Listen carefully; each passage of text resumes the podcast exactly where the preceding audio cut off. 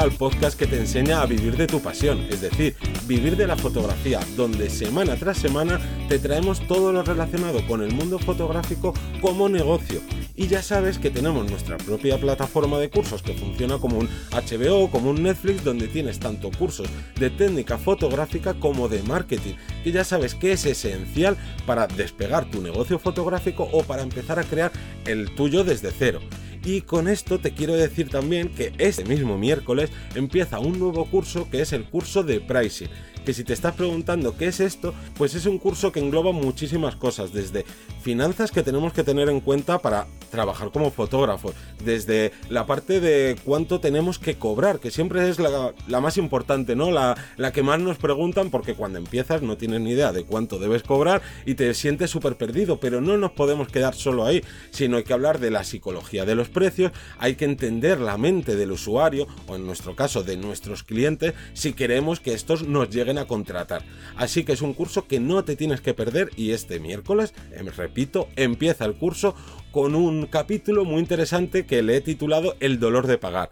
Pero además ya sabes que todos los viernes seguimos con los cursos que está haciendo Teseo, que ahora le presento, sobre Photoshop para ir creando esta especie de biblioteca gigantesca de cursos y de vídeos y vídeos y vídeos sobre Photoshop para que tengas ahí recapitulado todo lo que puedas necesitar como fotógrafo eh, en, dentro de esta herramienta de Adobe. Así que me presento, que llevo ya mucho rato hablando. Yo soy Johnny Gómez y conmigo y contigo tienes a Teseo Ruiz. Hola, buenas. ¿Y de qué va este podcast? Porque llevamos aquí mucho rato hablando, pero aquí tenemos a una persona que le hemos hecho una entrevista, se llama Ariadna y es una fotógrafa muy interesante porque muchas veces pensamos de, no, en la fotografía está ya todo inventado, ya no hay maneras como de ofrecer algo distinto y para nada. Aquí Arianda, que también es conocida como Nube de Carbón en redes sociales, nos va a contar su experiencia y su tipo de trabajo que vas a ver que es muy interesante y muy distinto al resto ya que aúna psicología y fotografía. Así que nada más, qué mejor que ella que se presente y empezamos con la entrevista. Yo soy Arianda Carrascull, soy fotógrafa, soy escritora, también me dedico al marketing, sobre todo en redes sociales acompaño a casi siempre mujeres emprendedoras que tienen proyectos que de alguna forma pues quieren, entre comillas, mejorar un poquito el mundo o ayudar a otras personas. En la parte de la escritura, básicamente lo que hago es escribir para em, exposiciones, copywriting de algunas webs, incluso prólogos de libros y demás, aparte de todos los posts de mi cuenta de Instagram que sí que son propios. Y en la fotografía, bueno, he tocado muchos palos, pero al final con lo que me he sentido más, más cómoda o más yo ha sido con, con el proyecto de Reconócete que creé hace pues un par de años más o menos, em, con el que acompaño a mujeres a reconciliarse un poco con la imagen de su cuerpo. Sí que es verdad que aparte pues hago fotografía de marca, hago fotografía de bodas muy puntualmente porque no es mi especialidad y, y, yo soy partidaria de que cada uno tiene su talento y hay profesionales de las bodas que son unos cracks, entonces cada uno a lo suyo. Muy bien, además ya desde el principio hay cosas que comentar de lo que acabas de decir, porque yo creo que, bueno, cuando te descubrí me, encantó tu trabajo y tal, y era eso, algo muy, muy nicho, con una marca personal muy, muy trabajada, y la gente muchas veces eh, piensa que por tener a orientarse a un nicho muy específico, van a perder otros trabajos o que ya estás como obligado a tener que decir que no a la gente y, para nada. No, total. Es que el tema del nicho, sobre todo, yo creo que en cualquier persona que haga servicios, es súper importante. Y al principio da mucho miedo, a mí también me lo daba, es decir, es que si solo estoy centrada en un tema voy a perder clientes o no me van a contactar para otras cosas, ¿no? Esta idea como súper escasa de si me centro en algo pierdo todo lo demás. Y no es verdad, simplemente que es mucho más fácil que las personas que quieren contratar tus servicios te contraten porque saben que específicamente haces eso. Luego también hay un tema de que cada uno, tú puedes ser fotógrafo, pero que se te dé mejor una cosa o la otra. Mm. A mí, por ejemplo, yo soy mucho de retrato, de detalle y demás, pero me metes en un festival y sí, me lo paso bien, pero no me pasaría la vida haciendo fotos de festivales porque me agobio un montonazo. Mm. Entonces, también hay que saber aprender ahí a decir, pues habrá personas que se le da mejor ciertas cosas que a mí.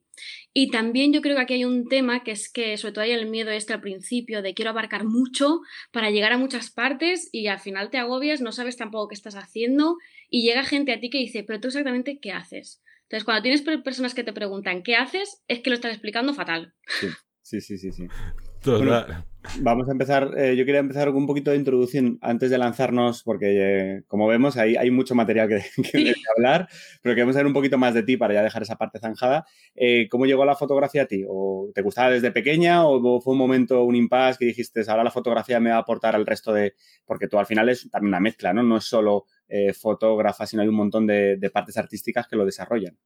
Sí, yo la verdad es que em, yo me creía hasta hace unos años que había sido como muy de golpe, hasta que uno empieza a hacer como recap de la vida y dices, pues si llevas toda la vida jugando con cámaras, lo que pasa que eh, ahí tenía sobre todo esta idea de que aquello que es como un juego o que te es fácil no puede ser tu curro, ¿no? Entonces em, me di cuenta de que a mí siempre me había gustado mucho la fotografía que desde pequeña ya usaba las típicas desechables que comprabas en verano, que luego las ibas a revelar y nunca sabías si habías metido el dedo donde no tocaba, pues yo ya jugaba con eso. Lo que sí que hubo un impasse muy fuerte y es mm, gracioso o curioso o dice mucho del sistema educativo, que fue justo en el momento de la carrera de audiovisuales en el que en cuatro años pues a lo mejor tocamos cámara un par de veces y, y ahí pues realmente tuve como un momento de no querer saber nada de la cámara no fotografiaba, no usaba y al terminar tuve como una expresión de creatividad y empecé como a jugar, a jugar, a jugar.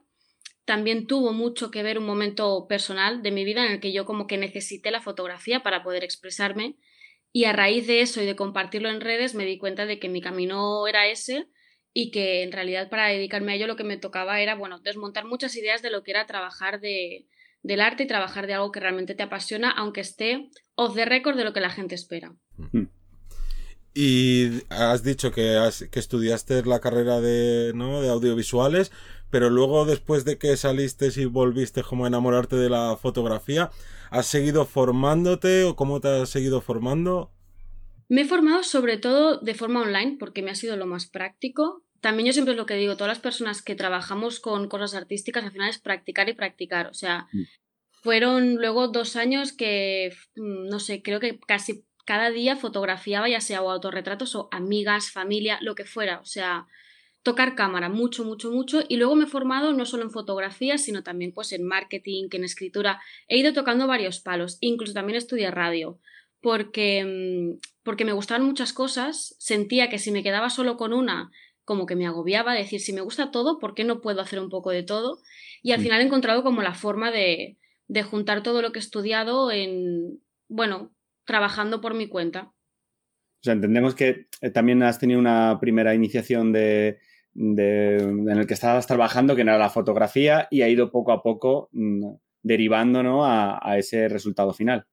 Sí, total. Yo en ningún momento me planteé ni, ni, tener una cuenta de Instagram donde hacer todo lo que hago, ni tener un podcast. Ya era como, no, no, no. De hecho, a mí me daba pánico ser autónoma, dedicarme a esto. Era como, ojalá alguien me contrate, yo tengo mi sueldo a fin de mes y no me agobio. Hasta que me di cuenta de que realmente lo que no me gustaba nada era tener un horario súper estricto, tener que trabajar para alguien, porque eso suponía que no, no tenía creatividad. O sea, yo, para mí, una de las cosas más importantes trabajando es tener como espacio de decir, hago esta foto y la edito como yo quiero y como yo siento y no como me dicen o me piden que, sea.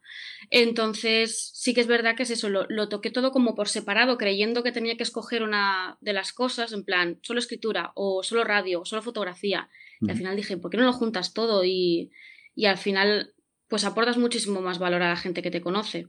Claro, es como el pensamiento de la fotografía solo es técnica, ¿no? Voy a, voy a, aprender de cámara porque voy a ser el mejor fotógrafo, la mejor fotógrafa con el mejor resultado. Y se nos olvida que hay un montón de factores y más a día de hoy que tienes que darle pues esa marca personal, tienes que demostrar eh, tu forma de trabajar, tienes que estar ahí para llegar a más gente, o sea, nos convertimos en comerciales, pero sin esa idea clásica del comercial que viene a venderte la moto, sino, al contrario, sino, oye, yo soy un, un apoyo, un, una herramienta más que, puedes usar y que te voy a facilitar, ¿no? Y otra cosa muy interesante que has dicho es que yo, por ejemplo, en mi caso he aprendido más o he podido, ¿no? De cosas que he aprendido, las he aplicado mejor a la fotografía y eran temas no fotográficos. He aprendido muchísimo del mundo de, la pintura, para mí que la composición es fundamental. O sea, aprendo mucho más investigando historia del arte, investigando a ciertos autores y autoras y todo esto que yendo a un curso de composición, que cogiendo un libro que hable sobre composición y también a veces se olvida que es, no, no, yo estudio solo lo que tenga que ver con la fotografía y lo demás no tiene nada que ver cuando al revés, tiene todo, todo lo que sea eh, ¿no? creatividad y relacionado con el arte, eh, al final te nutre. Sí, porque al final todo te puede inspirar. A veces hay como, bueno, esta idea también yo creo que aquí forma un poco parte de la cultura que tenemos de la titulitis, de tengo que tener muchos cursos sobre foto y súper técnico y tal. Yo siempre lo digo, yo no soy la persona más técnica del mundo con la fotografía. De hecho, a mí la técnica me da una pereza extrema. O sea, siempre lo digo que hay personas que trabajan en la fotografía mucho mejores que yo en este aspecto. Pero es verdad que en mi sector y para lo mío no es lo más esencial. Para mí lo más esencial es lo que me está transmitiendo esa persona en ese momento, qué es lo que quiero capturar, qué es lo que está pasando. Y a veces ocurre que nos fijamos, pues lo que decías, ¿no? Mucho en la técnica, la técnica, la técnica, y a veces, pues escuchas una canción que te enseña esto, que te da una idea de lo otro, ves una película que tiene unos colores brutales y aprendes que esto funciona así y así. Hay muchas formas de, aprender que no son solo lo típico o lo establecido. Exactamente. Y una duda que teníamos en tu web es eh, Ariana Carrascul, no sé si lo pronuncio bien, .com pero en redes sociales eh, se te conoce como nube de carbón. Entonces, ¿por qué este nombre? ¿O por qué esta dicotomía de en la web mi nombre y en esta más el, digamos, apodo? ¿O por qué llegaste a utilizar ese nombre? Pues, a ver, claro, em, el nombre en redes sociales creo que existe desde hace como unos cinco años. La web tiene tres meses a mucho tirar. Entonces, claro, ahí ha habido un impasse fuerte. Yo empecé en redes sociales simplemente lo típico, que tienes los típicos colegas o la familia que te sigue y ya. Y mm. empecé a subir autorretratos porque estaba en un momento en el que sentía compartirlos, ¿no? Es como lo típico que haces una foto que te encanta y dices, vale, ¿y ahora qué hago? ¿La dejo en el ordenador y ya está? No. Y, y, para mí también, como hay un trabajo personal y de crecimiento personal ahí detrás de esa fotografía, también era un poco catarsis, ¿no? Poderlo compartir. Y me puse ese nombre porque no me apetecía poner mi nombre normal en redes sociales, me apetecía como un apodo que, que fuera algo. Y la cosa fue creciendo, creciendo, creciendo y dije, ostras, pues ahora no te lo puedes cambiar, ahora ya eres esto, chimpum. Em, pero para la web sí que consideraba que era mucho más importante usar mi nombre, porque no creo que sea... O sea, es una parte de mí, no la puedo ni la quiero separar, ¿no? La parte de nube de carbón, porque es como la parte más artística con la, con la que creo, es como un alter ego artístico. Cuando yo uso la cámara me convierto en otra persona que está en otro rollo, en otras ideas, que se monta unas películas brutales cuando está haciendo la foto, entonces esa parte de mí tiene un nombre, la he estado usando durante cinco años, me ha nutrido y, he aprendido un montón con ella y por lo tanto tampoco no la he querido soltar. Pero sí que es verdad que en el tema de la web fue algo también más práctico, de decir, si el día de mañana te cansas de este nombre, eh, tú eres Arianda Carrascull, no Nube de Carbón, ¿no? Entonces al final era lo más, lo más práctico y, y, también es verdad que considero que la gente que me que llega por redes entiende que yo tengo como mi nombre de redes o mi nombre artístico y luego tengo mi, mi, nombre que es con el que pues todo el mundo me conoce. Aunque debo decir que a veces me escriben, hola nube, ¿qué tal? Digo, bueno, casi, casi. Pero sí, sí, sí, sí. Vale. Y, y, otra pregunta que es para que la gente entienda más sobre tu trabajo, tú hablas muchas veces de de la fotografía consciente. Entonces, pues, si nos puedes explicar un poco cómo, cómo, es esto. A ver, para mí la fotografía consciente, y aquí yo siempre dejo espacio que cada uno entienda lo que le, parece, porque yo sé que cuando alguien dice fotografía consciente y está en un grupo a lo mejor de fotógrafas o fotógrafos súper específicos, es como, a ver, qué hipiada me va a contar esta hora de la fotografía consciente. Sí, sí.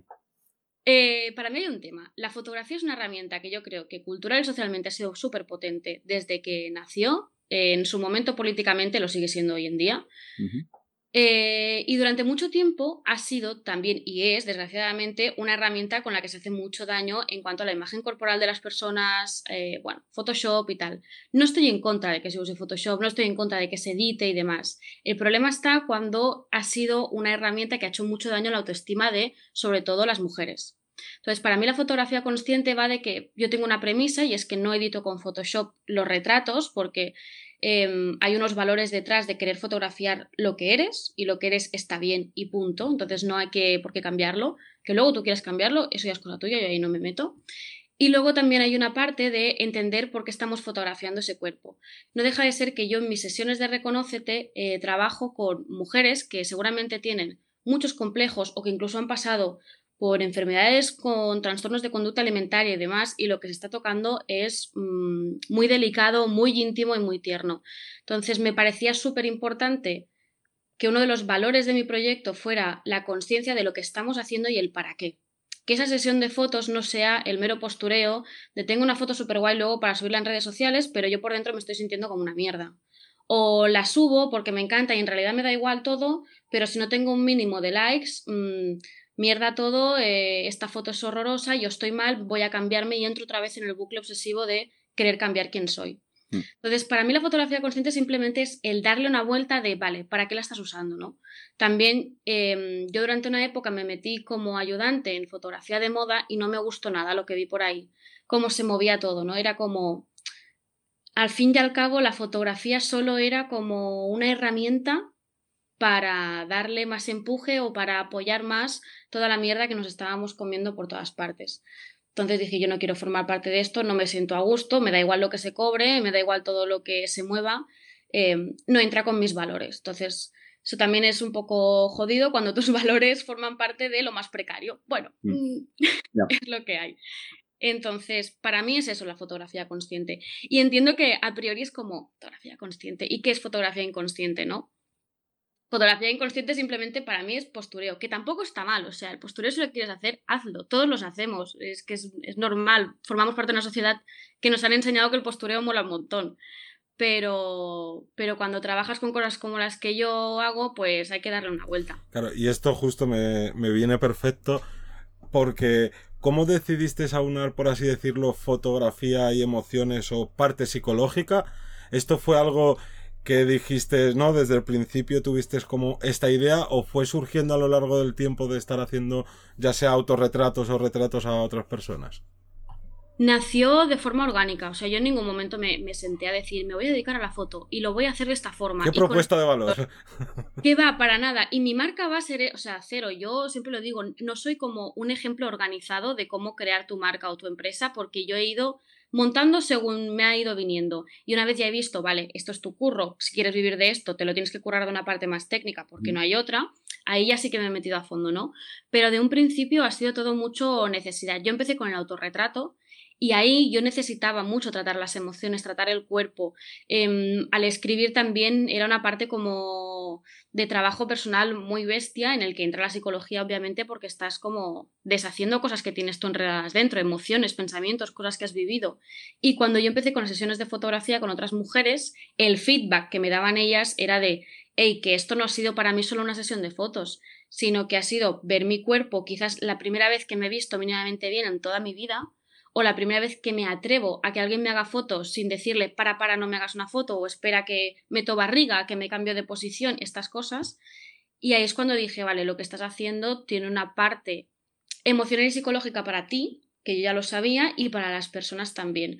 De ahí sí que es verdad, yo siempre lo dejo muy claro, yo no soy psicóloga, no soy terapeuta, entonces tampoco me voy a meter en terrenos que no, no son míos y también yo creo que hay una parte de responsabilidad ética de, de no meterse en, en ciertas cosas pero sí que es verdad que yo llevo también mi parte de camino de crecimiento personal, pues yendo a talleres, yendo a terapia también, que esto es como, parece tabú, es como, por favor, que la gente vaya a terapia, nos ayudaríamos mucho entre todos. muy de acuerdo. Y claro, como tú en tus trabajos tienes esa potente carga emocional y me imagino que esa gran conexión con, con las mujeres a las que fotografías, eso también te lleva en alguna ocasión a a pasarlo mal, a, ¿no? A, ¿cómo se dice ahora? Perdón. Sí, a, tener esa parte empática, o sea, que te llevas ese, te lo llevas a casa, ¿no? Como suele decir, ese, esa garra, ¿no? Que te, haga, que te mm. Ha habido, por suerte ha habido solo muy pocas veces que me ha ocurrido esto y ha sido o porque la historia de esa persona me ha tocado muy de cerca, entonces claro, empatizas y dices, ¡buah! O porque, o porque a mí me ha costado mucho esa sesión. Ha habido sesiones en las que mm, ha sido muy complicado trabajar porque para la persona estaba siendo muy duro. Entonces ahí sí que es cuando te vas, yo al menos me voy tocada, no tanto por cómo está esa persona, porque al final esa persona está en su proceso y no, tú no puedes meterte y es cosa de ella, sino por el hecho de decir, cuidado, porque lo que tú tocas con la fotografía es mucho más que una foto. Entonces, como ese sentimiento de responsabilidad que obviamente eh, no, no, no, podemos cargar con cosas que no son nuestras, ¿no? Pero sí de, de tener este clic de conciencia de, vale, la foto está muy chula, muy guay, te ha quedado muy bien, eh, para portfolio queda de puta madre, pero cuidado, porque lo que se ha movido detrás es, potente. Entonces, sí que es verdad que ha habido un par o tres de veces que me he ido a casa como muy. También hecha polvo de decir, joder, cuánto nos, nos han. Nos han hundido a través de, la historia para que lleguemos a este punto de sentirnos tan mal con nosotras mismas cuando no tenemos nada malo, ¿no? Pero bueno, eso también me pasa casi cada día que me enfado en algún momento, así que bueno, no se acostumbra. ¿Y eh, tienes también algún cliente hombre He tenido, pero debo decir que, em, o sea, yo siempre lo digo que yo me enfoco a mujeres por un tema también de nicho y de marca, eh, pero también porque no han llegado a mí hombres que quisieran como hacer este tipo de fotografía. Entiendo que cuesta, es decir, si he tenido hombres de, como encargos de fotografía ha sido todo más empresarial. De tengo un negocio, necesito fotos para el negocio, tal. No ha sido esta parte como, entre comillas, de fotografía consciente, ¿no? También lo entiendo. Lo entiendo porque, por una parte, es probable que un hombre eh, tenga muchos menos problemas de autoestima que una mujer, aunque también los tenéis, o sea, es obvio. Y luego, por otra parte, que también habéis sido educados de una forma que os es permitido mucho menos claro, meteros de una fotografía a sentir y abrazar vuestro cuerpo, claro. No, y, no, no, mostrar debilidades. Exacto. Claro, si tú a un hombre le dices, ponte delante de la cámara y cuéntame qué es lo que no te gusta de tu cuerpo, con lo que tú estás incómodo, em, siente, no sé qué, es, lo más probable es que te digan, yo con estas mierdas no, no, no me meto. Y no es porque a lo mejor no queráis, sino porque os han enseñado que eso no es para vosotros, no lo tenéis permitido. Entonces, los dos hombres únicos que he tenido como sesión de fotografía así consciente eran o terapeutas, o personas como muy, muy trabajadas de decir, oye, yo soy igual de masculino, igual de hombre, eh, sintiéndome de una forma u otra. Pero sí que es verdad que es una parte que me, gustaría abordar mucho más. Lo que, bueno, entiendo que también, pues, la situación social cultural es la que es y tampoco me permite llegar un poquito más. Bueno, poquito a poco. Lo que has dicho antes de, nicho de mercado y demás, eh, ¿cuántos chicos hay que tengan esa parte como trabajada de quitarse, ¿no? Todo esto que estamos hablando y que digan, quiero esto y además tú puedas llegar a ellos. Es bastante más. y es que es muy cultural. Yo en este caso ah, eh, lo destaco, por ejemplo, cuando realizo un workshop y lo intento hacer mixto. Mm. Eh, una de las cosas que me ha costado durante estos años, o sea, los primeros años, si tú lo hacías mixto, no, no era tan fácil completar un workshop, llenarlo, o sea, no atraía tanto, tanto público. También luego vas limitando cierto público que solo va, pues va a la carnaza a ver a la chica o tal, que es así de triste, pero es, cierto. Y a día de hoy, ostras, yo estoy súper orgulloso por hacer, en mi caso, workshop o clases mixtas y que, y que la gente te exija un modelo masculino. Oye, pero no has traído o no vas a meter tal. También cuesta también encontrar más modelos porque parece que hay más modelos femeninos, ¿no? Respecto a los cánones estándares, tal. Entonces, yo te entiendo porque cuesta y de hecho, cuanto más vas abriendo para ti, te gratifica mucho más y la gente cuando lo entiende y tal, eh, creo que es un doble, doble placer o doble al, verlo, ¿no? El cómo vas poco a poco incidiendo, pero a veces eh, te prefieres decir, eh, tiro la toalla en muchas cosas o como dices tú, ¿no? Es decir, no, es que no habrá una persona o no habrá hombres que puedan ofrecer, que necesiten esto y que puedan ofrecer esa imagen de ellos. pues más, o sea, que no tiene que ser débil, ni mucho menos, es sino es abrirse, que se, tiende a pensar que es, no, no, es que es mostrar mis debilidades. No, mostrarte como eres, con tus cosas buenas, tus cosas malas, pero también darle ese matiz de qué es bueno y qué es malo, ¿no? A nivel... Claro, es que es eso, si entramos en, lo que, en lo que como hombres habéis aprendido, que es que está permitido, que es bueno, que es malo, ¿no? Que es como simplemente hablar de emociones, parece que eso ya es el diablo. Dices, vale, estamos mal, porque emociones también es la alegría, también es estar de puta madre, pero tampoco lo tenéis permitido, entonces es como, ¿Cómo te voy a decir yo, ponte delante de una cámara, desnúdate físicamente, que eso ya puede conllevar, porque como hombres también tenéis eh, vuestras cosas de autoestima, porque también tenéis como una imagen de lo que tiene que ser un tío, que ahí también hay tralla por trabajar. Mm. Si a eso le sumas, bueno, cómo te sientes, cómo ha sido tu historia de vida, pues una de dos, o esa persona sale corriendo o se te derrumba. Pero básicamente porque lleváis como muchísimos años con un muro que no os ha permitido poderos deshacer de eso. Entonces, claro, estás dando una herramienta que da mucho miedo. Mm, sí, no, no, no todo el mundo está preparado y, requiere una progresión. No puedes hacer una pirueta y haber rodado por el suelo. porque te pegas un ostión que no te levantas en tres meses, o sea... Sí, sí. Oye, ¿y participas en talleres eh, corporales? Cuéntanos un poco eso.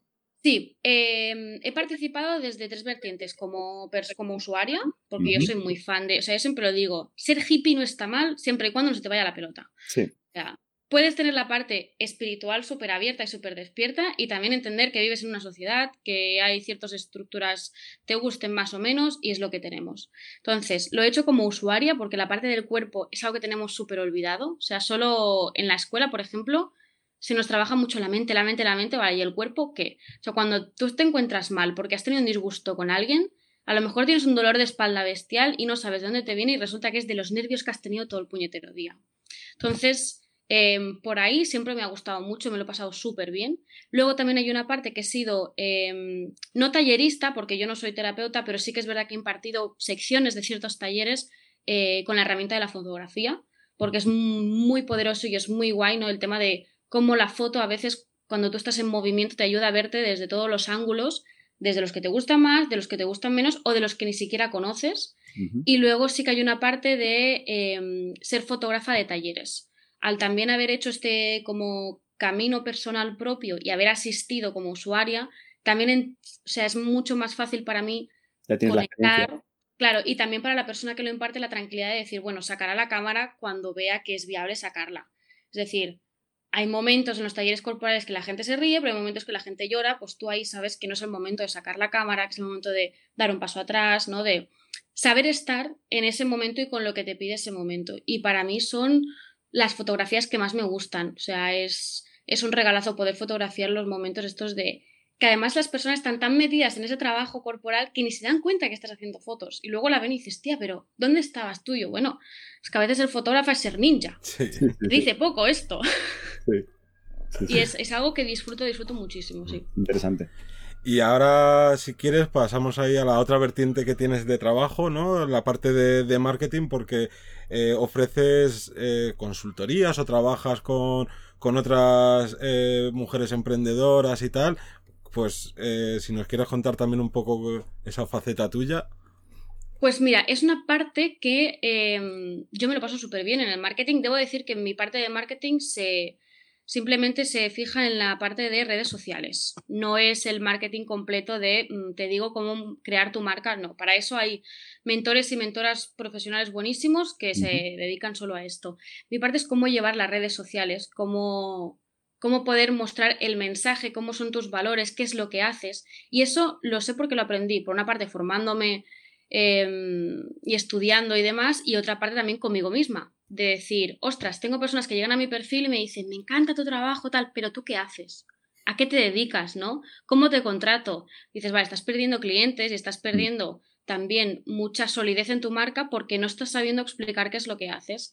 Entonces, de alguna forma, em, ayudo en la parte más técnica y también más emocional con otras emprendedoras que tienen proyectos que, vale, sí, están súper guays, tienes muchas ideas, tu contenido es de un valor brutal, pero yo llego a tu perfil y no sé cómo contactarte, no sé exactamente qué haces, eh, no sé en qué me puedes ayudar, ayudar más allá de esta frase que he visto en un post que mola un montón, ¿no? Mm. Em, entonces toco varios palos. En la parte de la escritura al final fue como, ostras, aúna todos tus talentos y mételos en el marketing. Entonces tengo la parte de la escritura que la he derivado, yo soy escritura, eh, em, para mí lo natural es escribir poesía y narrativa, pero obviamente esto vender, vende lo justito. Mm. Entonces en la parte de marketing tengo eh, todo lo que es el copywriting me he formado por una parte y por otra parte también me sale de cosas de forma natural. Entonces, como bueno, usa lo que ya es tu talento y explótalo para que te sirva tanto para tu trabajo como para otras personas. Entonces, todo lo que es el copy de mails, de una web, etcétera, etcétera, que parece como muy fácil, pero luego estás en la web y siempre lo que ocurre es como, no, si lo tengo todo, pero es que el apartado de sobre mí no sé qué escribir. No, si lo tengo todo, pues que el apartado de cómo me contactan no sé qué decirles.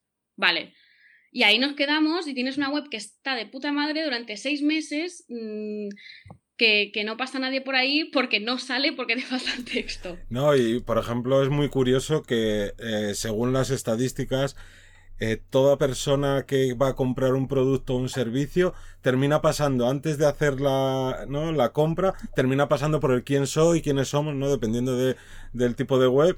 Y claro, es la parte que, por lo menos en fotografía, menos se ocurre a la gente. Sí.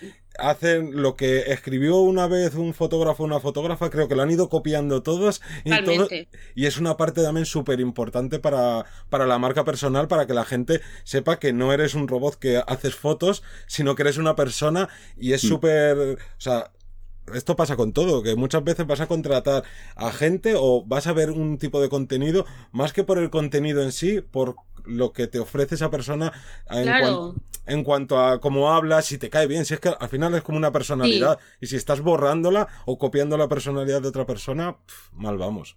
Sí. Y yo siempre lo digo, al final puedes tener. Hay, hay también como ahora una especie de, de, de histeria, y yo eso lo veo también con mis clientes, de quiero tener el feed súper bonito. Vale, el feed puede estar súper bonito, todo lo que tú quieras, que si luego la gente no sabe cómo contactarte, o no te conocen, o no saben quién hay detrás, no va a venir ni el tato. Porque al final tú no compras porque un feed sea bonito, compras a la persona que hay detrás, que le está currando su proyecto, con el Mm. que conectas, que hay los mismos valores, y al final eso también, que te cae bien. O sea, Sí. tú puedes conocer una persona que sea un fotógrafo o una fotógrafa que es súper buena y dices, Buah, es que me flipa la foto, pero esa persona la tienes atravesada. Pues no la vas a contratar, obviamente. Entonces, hay una parte ahí que es súper importante de, de mostrarse. Sé que da mucha pereza también en cuanto a redes sociales, mostrarse uno mismo. dices, ah, me tengo que vender a mí mismo. Bueno, es que no nos queda otra, porque cuando eres autónomo, cuando tú eres tu marca, mmm, Tú eres el producto. Claro, obviamente puedes poner tus límites y de decidir, bueno, pues yo me muestro como profesional, pero no tengo por qué mostrar mi vida personal. O sea, es que también hay como esta idea de que si yo me enseño por redes sociales tengo que explicar mi vida. No, a la gente le interesa lo que tú haces, tus valores, em, cómo trabajas, cuál es el feedback de las personas con las que has trabajado. Les da igual si tienes 5, 8, 23 gatos. Que tú lo quieras enseñar, por ejemplo, yo lo hago, pues genial, perfecto, pero no es necesario. Entonces, em, claro, el tema de explicarse es súper importante. Saber cómo explicar quién eres. Y eso me he encontrado con, con la mayoría de clientes que son o artistas o son del sector de servicios, es decir, terapeutas, psicólogas, eh, coach, demás. ¿Qué ocurre? Que ahí siempre hay el mismo fallo de yo quiero enseñar y mostrar todo esto, pero me falta, uno, organización, dos, em, me paso horas y horas y horas montando un post y al final a veces ni sale porque no me gusta, porque lo queremos hacer súper perfecto y al final no lo hacemos, o una parte de es que no sé cómo explicarme. Entonces, pues yo por ahí guío un poco. Eh, al principio tenía como servicios súper reducidos, en plan te acompaño y, y, te llevo yo las redes sociales, en plan mensualidad, hasta que me di cuenta de que eso mmm, no todo el mundo le servía. Y también yo me estaba cortando otras vías de servicio, que era como esta idea de, no, solo hago una cosa y ya está. Bueno, pero si puedes hacer más, ¿qué? Entonces lo amplié. Copywriting, eh, idea estética, mmm, todo. Sí que es verdad que no, o sea, no, no, por ejemplo, no trabajo web en sí, yo no te voy a hacer la web, porque hay personas que son buenísimas haciendo webs, ¿no? Ahí también entra el, el saber soltar, el no querer, yo lo hago todo, porque sé hacer esto, lo hago todo. Es como, no, eso es avaricia y al final hay gente que sabe hacerlo mejor que tú. Entonces, al final, eh, tanto en la fotografía como en el marketing, lo que he hecho es tener como una cartera de compañeras que se dedican a cosas parecidas a mí o de servicios que puede necesitar una clienta que llega a mí y le digo, vale, yo te hago esta parte, pero es que esta persona te va a saber hacer mucho mejor esto. Pues te derivo. Sí. Y también así rompemos un poco esta idea de la competencia, la competencia, que nos da mucho, mucho miedo, ¿no? Que a veces también en el tema del marketing te llegan como, es que hay mucha gente que hace lo mismo que yo. Ya, pero solo existes una tú. ¿Qué más te da? O sea, sí, también existen 50.000 marcas de ropa, pero ¿verdad que tú compras a dos? Pues será por algo. Claro. Y esto al final es, es, es lo mismo. Yo con el tema del marketing me lo paso súper bien porque puedo juntar todas las partes que, que me gustan. También la fotografía, ¿no? Para la fotografía de marca, para las webs, para redes sociales. Y, y sí que es una parte de curro que es como mucho más, entre comillas, seria, pero también depende de cómo te la tomes tú. Yo, la verdad es que he hecho grandes amistades a través del marketing que luego te llevan a otras cosas. Claro. O sea, en tu caso, además, eso, no te has ceñido, la fotografía no se ha quedado en la fotografía, sino has sabido aunar con el paso del tiempo todo eso. Y claro, mi duda es, a la hora de gestionar todo eso, de dónde te están llegando los clientes a nivel porcentual, porque claro, hablamos de que tú, en tu caso, tienes varias posibilidades que se van abriendo, pero ¿cómo crees que está llegando tu cliente? ¿Está funcionando a, nivel porcentual, no? ¿Está llegando, tienes un 50% del boca a boca, un 50% del marketing eh, pues, digital o te llegan de una forma? Cuéntanos un poco cómo podrías dividirlo. Pues te diría que es un 60% boca a boca y un 40% de marketing digital. Marketing entendiendo que también están mis redes sociales y demás, ¿eh? Em, porque al final, yo siempre lo digo, tener muchos seguidores no te asegura que tengas muchos clientes, porque mm. entran 50.000 factores.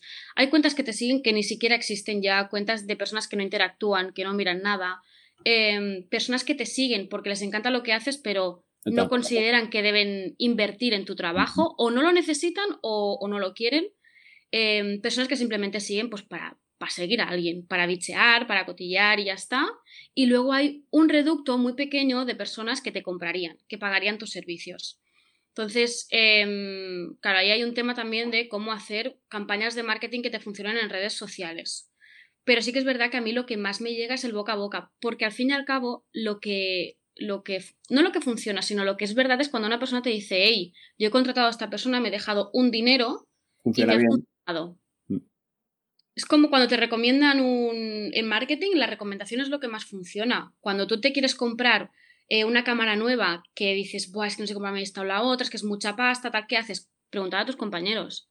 Y el que te dice, mira, esta a mí me ha funcionado súper bien, o esta tiene mejores reseñas, pero que sepas que si estás tres horas al sol se te va a calentar y se te va a parar, y en medio de una boda te vas a querer arrancar los ojos, vale, pues en ese momento, ¿qué haces? Compras la que te recomiendan. Y esto funciona igual. Entonces, también aquí hay una parte del marketing que yo siempre lo digo para las personas que hacen servicios, que es muy importante, no solo el pre, sino también el post.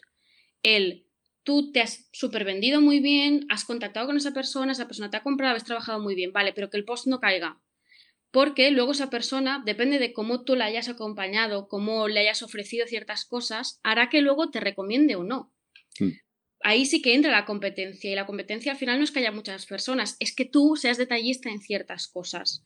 Y sé que ahí hay una parte de, ostras, qué pereza, ¿no? Estar ahí. Bueno, pero es que cuidar a tus clientes y cuidar a las personas que llegan a ti es lo que hará que luego tengas mejores eh, reseñas y que luego haya más gente que diga, pues a mí me ha valido la pena la, la pasta que he invertido en esta persona porque me ha hecho sentir que no solo el dinero que he invertido me ha funcionado, sino que ha valido la pena y además hay una parte de se ha implicado es una parte de, ser profesional, que muchas veces pensamos igual, que profesional es más cámara, más no sé qué. No. Y no, hay que comportarse como profesional. De hecho, nosotros tenemos siempre la, idea de, si eres una persona profesional en el trabajo, ya tienes el 50% ganado. ¿Por qué? Porque generalmente el cliente no, no, suele tener una cartera muy grande de referencias, ¿no? De fotógrafos o de fotógrafas. Entonces, si tú haces bien tu trabajo de primeras, ya va a quedar encantado contigo. Como bien dices tú, haces el seguimiento en el post e incluso para otros trabajos. Estoy seguro que te han contactado a ti para hacer, eh, pues, como decías, una boda o un evento o un no sé qué, porque no tiene otras referencias, tú has funcionado bien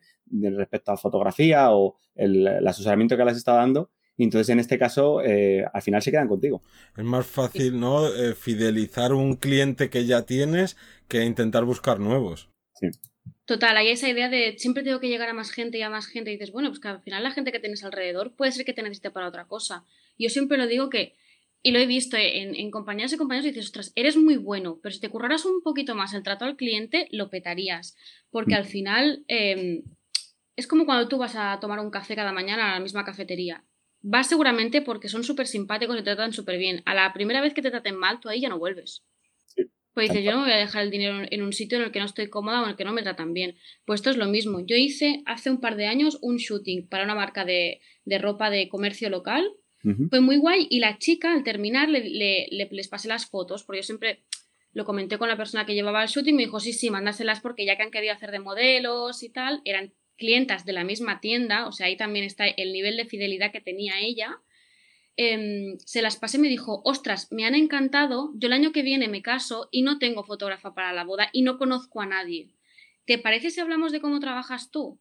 Entonces, ahí está, o sea, yo seguramente no, me había planteado nunca empezar ese shooting pensando que sacaría una boda de ahí, pero es que nunca sabes por dónde te puede venir. Entonces, ahí hay una cosa que es súper importante y, que, que también aprendes de otros profesionales. Sé siempre, eh, o sea, be nice, no, no te cuesta nada ser simpático, ser amable y hacer bien tu curro Si no lo haces, pues igual este curro no es para ti, igual la gente te molesta, pues bueno, pues dedícate a otra cosa, no sí, sé. que no tengas trato con el público. Claro, igual lo tuyo es editar y estar en casa a tu rollo editando, pues está genial. Mm, Pero cuando tú eres tu marca y quieres vivir de esto, hay una parte de, de servicio que quieras o no la tienes que, que suplir y hacerlo muy bien. Oye, y danos un consejo para quien quiera emprender y que, o sea, si crees que es el buen momento de emprender o no, cuéntanos un, qué, qué le aconsejarías. Mira, a mí emprender me ha supuesto una patada en la cara y lo digo con todo el amor del mundo. También lo digo que es lo mejor que he podido hacer. Me explico. Es súper chungo porque es complicado, pero porque nadie te enseña lo que es emprender. Nadie te cuenta lo que es. em- Tú aprendes en el colegio a formarte muy bien para ser el trabajador de alguien. Una punto. pieza. Sí. Claro, luego llegas a la vida adulta y dices, yo no encajo en ninguna parte y yo quiero hacerlo a mi manera. Y lo que pasa al principio es, ¿por dónde leches empiezo? O sea, ¿qué hago?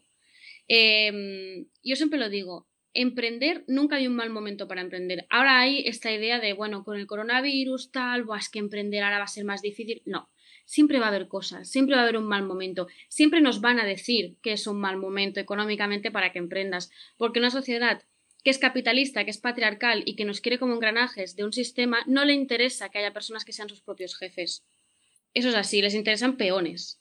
Entonces, yo siempre lo digo, emprender, siempre hay un buen momento para emprender. ¿Va a ser fácil? No. ¿El camino va a ser un poquito más jodido? Probablemente. ¿Luego te vas a sentir mucho mejor contigo misma? Seguro. Si es lo que quieres hacer, seguro. Entonces, yo siempre lo digo, mmm, no dudar. Si lo quieres hacer, hazlo. No hay un buen momento para hacer nada y no hay un buen momento para sal saltar al, al vacío como lo que quiere decir emprender. Y aquí hay una parte muy importante. Tener un círculo, tanto de amistades como de familia, que si no lo entienden, al menos que lo acepten y que respeten que emprender no es fácil, que implica muchas horas y que implica a veces también tener que decir que no a ciertas cosas porque es que tú tienes curro en ese momento. O sea, tener un entorno que quizás no ha emprendido nunca y les choca mucho tu estilo de vida, pero que al menos te lo respeten. Y luego, por otra parte, no tener miedo a que otras personas te mentoricen. O sea, buscar una persona de referencia que quizás sea, no tiene por qué ser incluso de tu mismo trabajo, pero que digas, me gusta su idea, me gusta cómo lo hace, me puede ayudar. Y dejarte dinero en formaciones, dejarte dinero en aprender gestión empresarial, en aprender sobre finanzas, en aprender sobre redes sociales. O sea, todo lo que te puede servir mmm, para expandirte y para saber bien qué estás haciendo. Uno de los mayores problemas que hay es que, vale, yo me pongo a emprender, me hago mi web, me hago mi cuenta de Instagram, todo súper guay, pero me quedo igual. ¿Por qué? Porque no sabes por dónde continuar. O lo petas el primer año, pero luego el segundo no y no sabes por qué no lo has petado. Mm. O has hecho mucha pasta y luego no tienes ninguna porque tu gestión de finanzas es un pedo y has hecho un montón de pasta y te la has pulido. No, además nosotros siempre esto lo repetimos mucho, que, que sobre todo en el mundo de la fotografía se tiende mucho a no tengo ningún reparo en pedirme incluso un crédito para poder costearme un equipo y demás y luego ¿qué voy a hacer yo un curso de tal? ¿Qué voy a hacer yo un pues eso, mentorías, consultorías? Y más allá de eso que siempre se tiene reparo en algo que en realidad lo que te va a ayudar es a conseguir más clientes, a, a conseguir más dinero, luego también veo la parte que dices tú como ese miedo de ay, no le voy a preguntar, ya muchas veces hasta al el propio trato de no le voy a preguntar a esta persona porque me voy a descubrir como que en esto fallo o que en esto tengo carencias. Ahí enlazamos con lo que hablábamos al principio, ¿no? De las sesiones que, que ofreces y cómo y por qué no hay a lo mejor muchos chicos que estén interesados en esas. Hay mucho miedo siempre a decir, no estoy sabiendo llevar mi marca, no estoy sabiendo llevar mi... O sea, pero porque también se nos ha educado a eh, teme al fracaso 100%. Y el fracaso es, eh, a lo mejor, que es que fracaso es para personas, cada persona es diferente. Para mí puede ser el fracaso, es que una persona no se haya sentido a gusto en una sesión de fotos. No que no haya sabido, por ejemplo, hacer el SEO de mi web, que hemos visto que es un pedo, ¿no? Es decir, mmm, depende mucho también de cómo lo hayas aprendido. Y yo siempre lo digo, ¿verdad que no tuviste ningún reparo en dejarte el dinero en una carrera para dedicarte a lo que querías? ¿Por qué tienes reparo en pagar a ciertas personas que te pueden dar y enseñar cosas que tú no sabes? Y es normal no saberlas porque desgraciadamente en la escuela te enseñan economía pero no te enseñan a llevar tu propia economía o no te enseñan a cómo emprender, por dónde empezar, qué necesitas saber. Entonces, mmm, también es ahí quitarse el miedo y también desidealizar a las personas, que es como, esta persona es súper pro, seguro que lo sabe hacer todo súper bien. Es humana. Empezó en algún momento. Claro. O sea, en algún momento le dio clic por primera vez a la cámara, en algún momento mm, le ha salido fotos borrosas en el momento más importante de la sesión. Nos ha pasado todo y nos seguirá pasando. O sea, también hay una parte de quítate los miedos, o sea, empoderarte con tu propio trabajo. Y eso no es fácil, porque recibimos muchos inputs en contra. Pero es súper importante porque si tú, si tú em, no te sientes bien contigo misma, no crees que tú puedes y empiezas a, ¿cómo lo diría? Como a dudar de todo lo que sabes hacer, es que te vas a ir a la mierda seguro. Incluso podrías ser súper rico, eh, que te fuera de putísima madre, que tú empiezas a dudar en lo que estás haciendo y se va a ir, se va a ir porque al fin y al cabo nadie mejor que tú sabe lo que haces. Entonces, mm, también eso, ¿no? Como desmontar a la gente que seguimos y que creemos que jamás podemos ser como esas personas, es como, tampoco sabes qué hay detrás, o sea, no te fíes solo eh, porque veas un directo y esa persona te diga que es súper guay y súper pro en su curro. Luego, también yo siempre lo digo, el mundo de la fotografía es muy pequeñito. Rascas un poco y dices, bueno, mira, igual tampoco, ¿eh? ya nos, no vamos conociendo todos. Sí, sí. sí, sí. Pues yo creo que podemos ir terminando, ¿no? Que si no se nos va, se nos va el tiempo de las manos. Y nada, que lo primero, darte las gracias por venir, aunque sea virtualmente, a estar compartiendo tu trabajo y todo lo que eh, hemos aprendido con, ¿no? con todo lo que dices, que es súper interesante. Y antes de nada también quería destacar eh, a quien nos esté escuchando, pues las ventajas que tiene el, el ofrecer un servicio como tan específico, sabiendo a quién va, o sea, eso es, para mí es lo más esencial, y si realmente llegas a ese punto de una manera orgánica, no predeterminada como te ha pasado a ti, o lo haces de una manera, digamos, como que más fría, da igual. La cosa es llegar a ese punto y si a alguien le dices de primera, no, no, mira, yo de mm, vivo en tal ciudad, de todo el público que hay, mi nicho en realidad son, yo qué sé, cuatro mil personas. Y la gente diría, ah, este, pero esta persona está loca. Y es como de no. Si estoy creando algo que es único, al revés. O sea, tengo a cuatro mil personas que solo me van a poder contratar a mí. No se van a poder ir a ninguna otra persona porque he creado algo, pues eso, con un valor, algo único, etcétera. Y me parece, pues eso, súper potente. Bueno, yo os quería agradecer a los dos por contactarme y por querer que, que, bueno, que forme parte de este espacio y también porque le deis también voz a otros profesionales de, de diferentes formas, ¿no? Porque al final fotógrafos y fotógrafas somos muchos, pero cada una tiene su, su qué, su idea y su proyecto, así que muchas gracias a vosotros. Y, y, que espero que esto que lo escuche alguien, pues que les sirva para quitarnos un poco los miedos y para, para saber que también estamos entre todos, que cualquier persona que a lo mejor lo escuche y tenga dudas, que me puede escribir sin ningún problema, que yo respondo a todos siempre y que al final estamos todos para ayudarnos. Sí. ¿Y dónde te pueden encontrar respecto a web, redes y demás? Pues me pueden encontrar por Instagram en nube de carbón. Mi web es ariandacarrascull, acabado en doble Y luego tengo un podcast que se llama Reversos, que está en Spotify, en iTunes y en Spreaker. Muy bien. Como siempre, dejaremos todos los enlaces para que podáis cotillear a Ariadna. Los dejaremos en nuestra web y para que veáis también parte de su trabajo y demás. Y nada, que nos escuchamos como siempre todos los lunes a las 7 de la mañana. Un saludo.